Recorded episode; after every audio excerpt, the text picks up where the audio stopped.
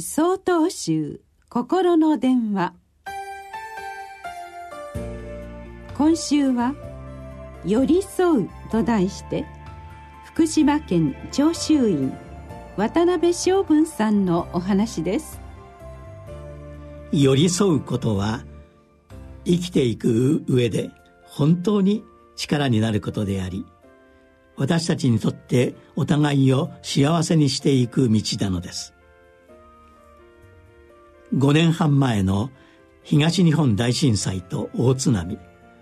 そして東京電力福島第一原子力発電所事故は激しい余震の続く中そこで生活している私たちにとって大きな苦難となりました。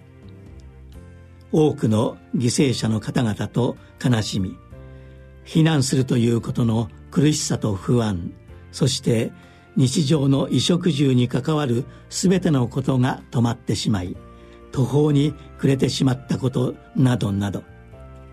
今も各地で発生する大災害に胸が痛みます。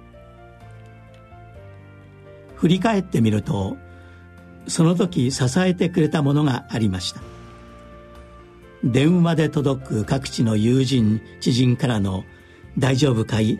どうにもならなくなったらうちに避難しておいでという言葉。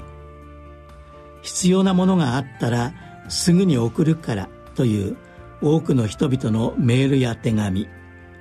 また直接お見舞いに来てくださった方々のお顔と言葉は大きな大きな励ましとなりました。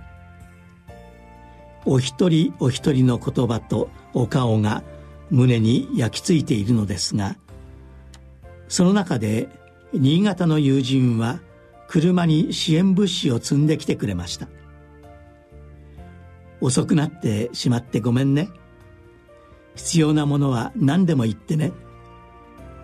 原発事故の放射能汚染が報道されている中をわざわざありがとう感謝します。そんなことないよ。だって中越地震の後すぐにお見舞いに来てくれたでしょ。うあの時あなたの顔を見てとても嬉しかったよ。これから余震も続くと思うけれどとにかくお寺は地域の交流センターだから頑張って。お茶も出せない状況でしたが中越地震の体験を語りながらニコニコと話す彼の励ましは私の心を落ち着かせまた心に染みました。そして全ての状況が切迫し追い詰められていた心に安心を与えてくれました。人生においては本当に苦しい時があります。そんな時にそっと脇に寄り添える人になりたいです。